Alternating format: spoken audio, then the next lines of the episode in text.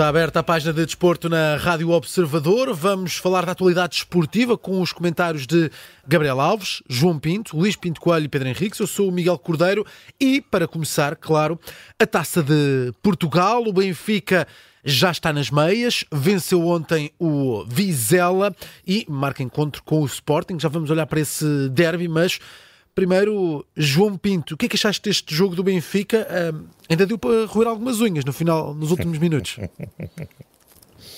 Foi isso, foi isso. Já, estava, já, já cheirava a derby, tive, tive, tive a oportunidade de dizer isso em direto e depois arrependi-me passado dois minutos. Que o Benfica acaba por sofrer aquele golo e, e, depois acabámos por estar a roer as unhas até ao fim. Mas tivemos que roer pouco, o jogo foi sempre controlado pelo Benfica, acho que o Benfica teve sempre o ascendente na, na partida. Uh, acabou por, por não aproveitar os momentos de maior fulgor, ali no início da primeira parte, no início da segunda parte para marcar. Uh, os gols apareceram na mesma e, e obviamente quando, quando estás a ganhar 2-0 achas que a coisa está arrumada, mas como é uma eliminatória da taça, como é uma equipa que sabe que daí a 15 minutos está fora da competição, bem, o, o Vizela veio para a frente, deu tudo, acabou por marcar, acreditou ainda mais, pôs a nu ali algumas deficiências do Benfica, nomeadamente uh, o, o, lateral esquerdo, aquele miúdo espanhol que acabou de chegar, o Carreras, mas uh, tirando isso, acho que foi um jogo tranquilo, que, que só os adeptos mais, mais uh, fervorosos como eu é que, é que hum. sofrem sempre até ao fim. O resto da malta sabia que estava feito. Oh, João, e Arthur, já convence?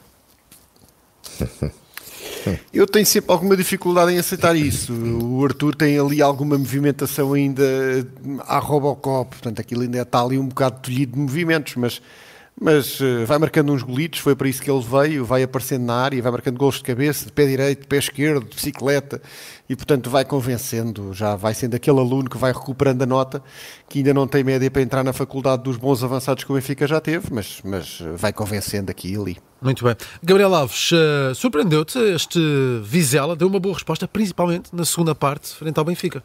Sim, é, boa tarde, tem um desempenho interessante, tendo em vista aquilo que falta da, da temporada e estando na posição em que está em termos de liga, obviamente vai lutar. Uh, portanto, foi interessante o seu desempenho, a sua determinação, a intensidade que quis colocar, portanto, e colocou no jogo, obviamente. Uh, não tem ainda rotinas com os vários jogadores que chegaram neste mercado de inverno e que, obviamente, está a construí-las, não é? E, portanto, é um Vizela que eu penso que poderá, poderá, porque é evidente, jogo a jogo e partida a partida, cada jogo tem a sua história, poderá vir a ter um, um, um desempenho agradável e bom para, para, para agentes de Vizela naquilo que falta do, do campeonato e tendo em vista a sua, a sua posição na tabela, o que vai tornar a luta contra a descida, eh, todos eles numa luta árdua, e, digamos, eh, quase dramática, porque ninguém quer descer, todos querem ficar, porque quem desce normalmente perde valores monetários, valor financeiro e, obviamente, vai tudo lutar para poder manter. Uh, Pedro Henriques, o que é que te pareceu este duelo de quartos de final entre Benfica e Vizela, com o Vizela a dar uma boa resposta nos minutos finais?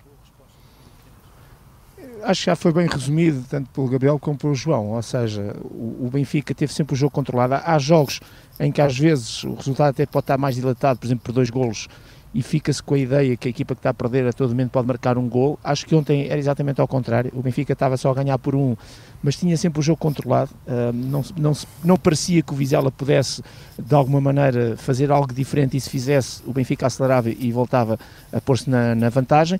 Claro que depois com o 2-1, um, aí sim talvez ou, tenha havido um bocadinho essa mudança de, de paradigma, até estávamos perto do, do final do jogo e ficou-se com a sensação que o Vizela às vezes o tal golpe, uh, entre aspas de sorte, podia fazer o 2-2 e podia ter acontecido no, no, no lance final, em que muito bem o Turbino saiu-se e cortou a bola e o Mateus Pereira foi chegar com o Turbino, não foi ao contrário. Um, e, e, de qualquer maneira acho que o Benfica mostrou claramente que tinha a eliminatória sempre controlada. O, o, Vizela pode vir a ser agora um clube diferente no que falta jogar da época, portanto a taça já uh, para eles portanto, já passou, porque saem aos lençóis e porque com estas alterações que tem na equipe, isto é, com mais soluções, e gostei até do discurso do, do, seu, do seu treinador. Muito bom, muito bom. A maneira como abordou o jogo no final, uh, simples, objetivo, sem aquelas uh, tretas, desculpem a expressão que às vezes é, é alguns treinadores utilizam no, nos discursos. Achei muito objetivo, muito claro e evidente. Quando perguntaram, inclusivamente, o que, é que, o que é que pode ser em termos de futuro Uh, o, o Vizela disse: não, temos que jogar com uma equipa grande, quando temos posse de bola temos que atacar e quando não tivermos temos que defender, porque o Vizela tem uns jogos difíceis, inclusive vai regressar à luz em breve. Isto para dizer que, que, que o Vizela agora tem que se focar sobretudo no que falta jogar do campeonato e com um ou outros jogadores que já vimos ontem jogar, eu penso que tem equipa para poder fazer diferente em termos de campeonato. De qualquer maneira, o que é que sobra daqui? Sobra que vamos ter em abril Sporting Benfica, eh, não para esta ordem, mas Sporting Benfica para a Liga e também para a Taça de Portugal numa das eliminatórias. Portanto, para além destes dois jogos que vamos ter nas meias finais, Benfica Sport, Sport Benfica, com os três que faltam do Campeonato 5 e com a possibilidade de eventualmente Benfica Sport vai à final, de certeza, do Porto poder lá chegar também, temos ainda seis jogos neste, nesta pontinha final entre os ditos grandes, que é isso que a gente gosta e, portanto, a Taça de Portugal está muito animada. Esperemos que possamos ter também um encontro numa final da Liga Europa, não é? Estão, estão por lá também grandes uh, portugueses. Mas uh, Luís Pinto Coelho, nesta altura, uh, já saberíamos daquilo que uh, seria o futuro do Porto nesta competição também. Uh, não, não pode ser assim por causa do que aconteceu nos Açores, mas o Futebol Clube Porto já sabe que vai jogar contra o Vitória se passar o Santa Clara. portanto, como é que assististe também a esse encontro entre a Vitória ontem, entre o Vitória e o Gil Vicente, que o Vitória venceu por 3-1, e, e, o que é que achaste deste Vizela Benfica? O Vitória está muito bem. O Vitória, o Porto, se quiser chegar ao Jamor, ainda tem, tem, tem muita pedra para, para partir, quer eh, nos Açores, depois quer quanto ao Vitória. O Vitória neste momento está, está muito bem, está confiante, está, está a jogar um bom futebol. O Álvaro Pacheco entrou muito, entrou muito bem ali no clube, é uma sintonia perfeita. Uh, por isso o Porto terá que, que, que hum, fazer dois bons, eh, dois, serão três, né? a minha final serão dois jogos uh, para, para, para chegar ao Jamor. Uh, relativamente ao jogo de ontem já foi um, tudo praticamente dito, o Benfica ganha bem, controlou quase sempre o jogo, um, este Vizela com algumas caras novas poderá ser mais competitivo, mas não antevejo vida fácil para este Vizela e aqui cá está, parece-me hum, alguns casos diferentes, mas neste caso acho que o investidor uh, criou instabilidade no clube. Acho que uh, era um clube extremamente competitivo, com os sócios todos muito ligados ao clube e parece-me ali uh, que, que, existem alguns problemas. Uh, a forma como o Álvaro Pacheco saiu, depois como o Tulipa saiu, parece-me que, que, o investidor não está aí pelo caminho certo, muitas entradas, muitas saídas e, e se calhar na próxima, na próxima época estará na segunda liga. Falando... Miguel, esta questão é muito bem levantada pelo, pelo Luís. Esta questão dos investidores não é só aqui, ali em Espanha também, e aqui está E não é só no Vizela? Exatamente, não é só no Vizela. Julgam que isto do futebol é, é como é que é dizer, é fabricar parafusos. É, epá, vamos ter 10 mil, uh, vendemos 12 mil, epá, umas coisas assim. Sim. Só que isto do futebol tem, e do desporto tem outras cambiantes, obviamente, e tem que ser bem gerido. E, sim, mas sim. também temos grandes clubes, uh, só que os investidores, temos por exemplo a Inglaterra, aquele de Chelsea, já vimos quanto é que eles gastaram e o que é que já ganharam. Ok. Falemos então das meias uh, finais. Uh, João Pinto, dois duelos com o Sporting. Uh, primeiro fora, o Benfica joga primeiro fora, portanto há um Sporting Benfica, está a ser apontado para 28 de fevereiro, pode ser a 27 ou 29, mas bate na semana em que o, o, Benfica celebra também mais um aniversário, a 28 de fevereiro. Mas qual é a importância de jogar o segundo jogo em casa? Ou, ou como é que vês esta, este cenário? Primeiro em Alvalade, depois na Luz.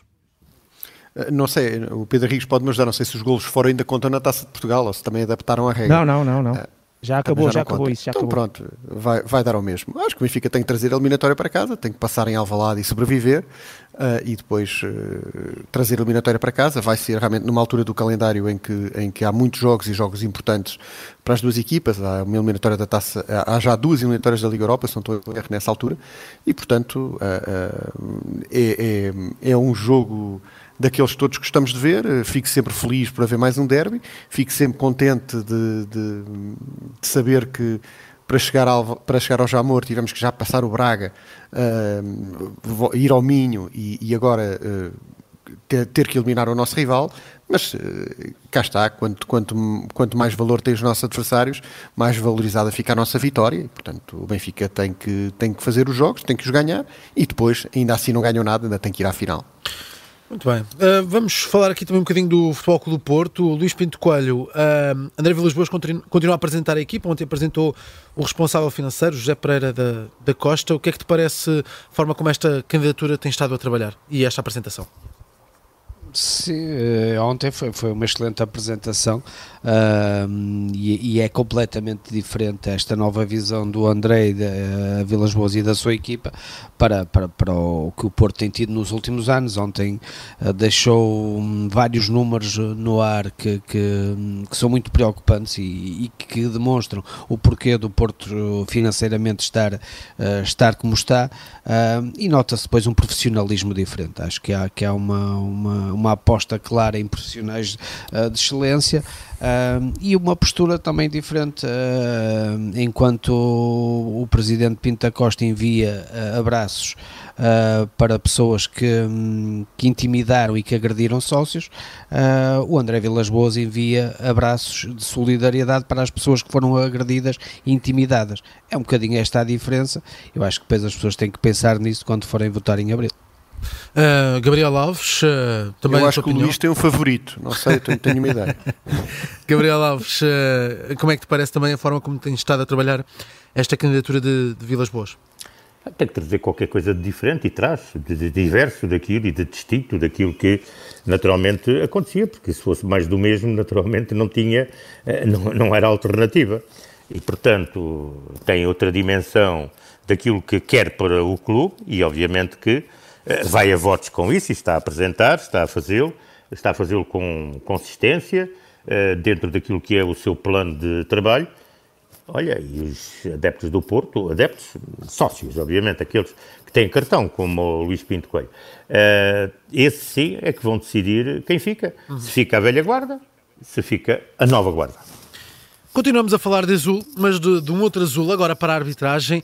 Pedro Henriques, vem aí um cartão azul Bate que... palmas, eu estou a bater palmas já aqui. O que, é que, o que é que é isto, Pedro? Olha, preciso de meia hora para Olha, é assim, eu, eu, eu, tenho duas notas hoje para o campeão. Vou-te já dar uma dessas notas, que estou a dar nota 10 de expectativa em relação à questão do cartão azul. A ideia base geral, que é ter um cartão que possa suspender um jogador durante 10 minutos. Porque sabemos que uma equipa onde fica definitivamente reduzida a menos um jogador, neste caso a 10, por exemplo, o jogo já não é o mesmo e haver aqui uma suspensão temporária pode ser uma medida interessante. Por, lado, por outro lado, as palavras estão descritas como para que é que serve este cartão azul, qualquer coisa como uh, jogo ou comportamento antidesportivo para com uh, o jogo. Uh, a, a, o tal protesto para com o árbitro de, e, sobretudo a questão das ditas uh, simulações grosseiras e, e sim de forma muito rápida. São três situações que sob o ponto de vista genérico toda a gente diz que sim, ok, porreiro, pá, sim senhor, vamos acabar aqui com protestos, com pessoas que estão a tentar enganar mas agora a questão é que aqui isto tem que ser bem escrito no papel caso vá para a frente, para que as pessoas, para que o árbitro, a primeiro lugar, e os próprios jogadores saibam quais são as situações que têm que estar tipificadas para que ele vá mostrar esse cartão azul, porque senão vamos ter mais uma situação em que os critérios vão ser completamente desuniformes, ou dito de outra maneira, que não serão uniformes, porque para um árbitro, para qualquer um de nós, aquilo que é um, um, uma situação de protesto, aquilo que é uma situação de, de, de, de, conduta antidesportiva para com o jogo, é muito relativo. Portanto, eles têm que definir claramente, é o jogador que não pode ir ter com o árbitro por palavras ou por gestos, portanto, tem que ficar definido, é o jogador que simula o penalti, uh, portanto, tem que ficar muito bem Sim. definido aquilo que se pretende. E só termino oh. com isto, que é este aspecto. Deixa-me só, deixa só terminar, porque passo já a palavra, que eu sei, desculpa lá. Uh, eles não, a FIFA neste momento, o International Board neste momento estamos a falar, está reunido hoje, uh, exatamente já para discutir essa questão. A FIFA já disse que não vai deixar que isso vá para o futebol profissional para já e que aceita que isso possa ser experimentado nos escalões diferentes, não profissionais. A minha questão é só esta. Quando tu suspendes um jogador 10 minutos, tem que ser tempo útil. Tem que haver alguém a cronometrar os 10 minutos, não é 10 minutos corridos. Ora, se nós no futebol não profissional, em todo o mundo, não temos árbitros sequer para arbitrar os jogos, quem é que vai cronometrar isto? Portanto, esta medida a ser implementada e até experimentada tem que ser em um escalão profissional, onde com VARs, com AVARs, etc., temos as pessoas que podem ir cronometrar esse tempo. E, portanto, eles neste momento estão a pensar bem em termos genéricos, mas quando estão a tentar aplicar já com experiência em futebol não profissional, estão-se a esquecer dos problemas que é do dia a dia, que é como é que o árbitro vai mesmo, por exemplo, cronometrar a situação. Para além daquilo que é esta conduta desportiva, este comportamento incorreto, isto tem que ficar tipificado, senão é mais uma, igual àquela do cartão amarelo que diz assim: sempre que um jogador pedir, fizer sinal de VAR de forma excessiva, tem que dar cartão amarelo. E eu pergunto, rapaziada, o que é que é forma excessiva? Ninguém Sim. sabe. Portanto, ou leva cartão amarelo porque faz o sinal, ou não leva.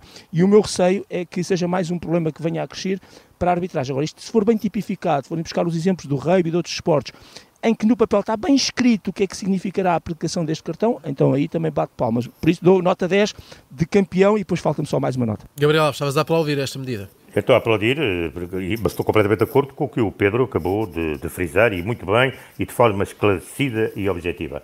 Agora, há aqui um fator que me parece que é importante, é a FIFA assumir. Jogador que não seja o capitão, que se dirija ao árbitro, seja assim, assado, cozido, beijinho, agressivo, leva com o cartão amarelo. E pronto, acabou. Eh, e isto, ou então mesmo pode ir para aquilo que pode ser o mais eh, redutor, vermelho. Epá, e vamos ver que passa a ser só o capitão que lá vai. E tem que lá...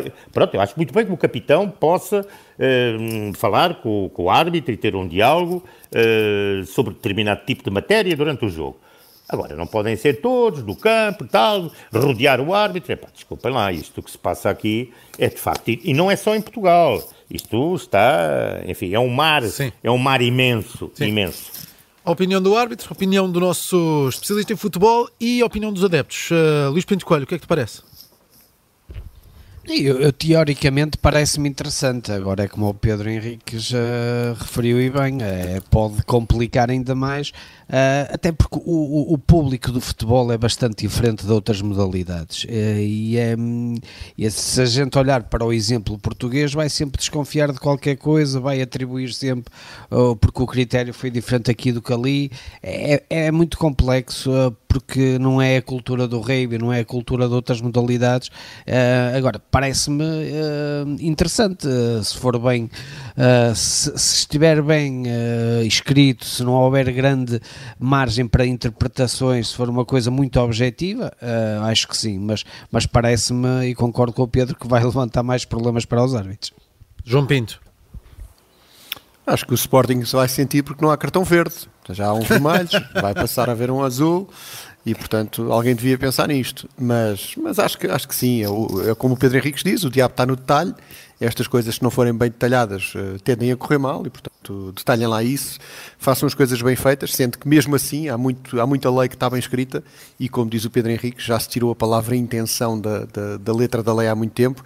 E basta ligar à televisão e toda a gente diz que, que o jogador não tinha a intenção de o fazer. Portanto, uh, para informar depende mal. Depende da cor, depende da cor, quem diz, não é? É, da cor. é isso. É, vamos então às nossas notas de campeão. Pedro Henrique, já temos uma, vamos à, à segunda nota de hoje. Então pronto, nota 10 para o cartão azul na tal expectativa que tenho, a medida em termos genéricos é boa, vamos ver como é que vai ser aplicada na prática.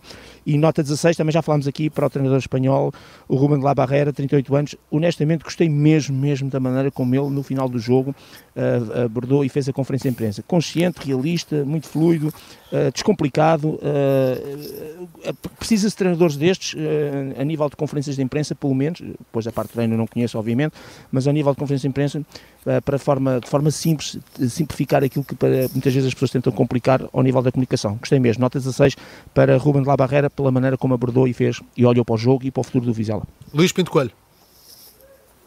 Vou dar duas notas, uma, uma positiva ao, ao Vitória Sport Clube, que está, está a fazer uma bela época e, e, e que falta faz um Vitória assim para, para o futebol português, uh, e depois vou dar uma nota negativa uh, à, à, estrutura atual do, e à direção atual do Futebol Clube Porto, uh, que mais uma vez agora soube que Pinta Costa está e a CMVM vai investigar a questão da compra das ações de Pinto da Costa, porque se foram feitas a menos de 30 dias de, do, do, relatório e contas semestral ser apresentado uh, e isto é recorrente, um, um clube que está com, com, um, com problemas financeiros paga principescamente aos seus dirigentes e os seus dirigentes andam a comprar ações do clube Uh, isto parece-me tudo um bocadinho, pode ser legal, mas é um bocadinho, é pouco ético uh, e eu em desabafo diria que nunca mais chega a abril. João Pinto. Uh, duas notas de campeão para o Hockey do Benfica, que ontem conseguiu uh, vencer o Sporting e passar na, na, na, Liga dos Campeões do, do Hockey. E outra para Pedro Neto, que tem feito uma excelente época ao serviço do Wolves, Inglaterra, vai despontando cada vez mais, vai chamando a atenção e Roberto Martínez tem que ter um lugar para ele, pelo menos tem que o considerar para o próximo europeu. Para fechar, Gabriel Alves. Olha, uh, algo que me parece que vai ser bastante falado, portanto há notícia disso, que parece que não há os tais 100 milhões para, para as equipas portuguesas, portanto, naquilo que é Champions. Portanto, dentro daquilo que foi agora e foi falado, independentemente de haver mais dinheiro neste congresso da UEFA. Portanto, uh, é, um, é uma nota de, de expectativa.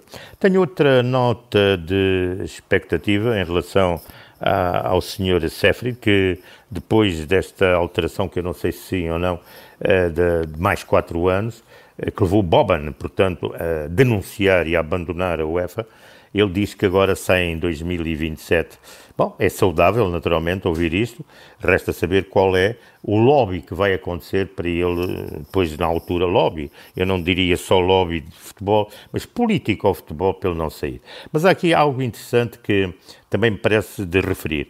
Para já, os candidatos, eu já deixo o português para o fim. Fala-se em Mijatovic, um conselheiro de Sefrin, que é ele, que está muito próximo dele. É tal questão, eu sei, mas continuo lá dentro. Há eh, Borleano, que é um romeno que beligerou muito com ele, inclusivamente até nesta situação. Há Boban, que foi quem denunciou e adeus, eh, portanto que deu um ar de saúde dentro da UEFA, e também há Luís Figo. Luís Figo aparece nesta corrida, pelo menos o nome, não falamos com o Luís Figo para saber se ele está interessado, mas ele não aparece só nisto, aparece aqui e na UEFA e também na questão da FIFA. Portanto, esta também é uma nota de expectativa, uma nota de pesar, para o falecimento do João Oliveira Pinto, campeão sub-20 em 1991, campeão do mundo. Terminamos assim esta edição de E o Campeão é, hoje com comentários de Pedro Henriques, Luís Pinto Coelho, João Pinto e também Gabriel Alves.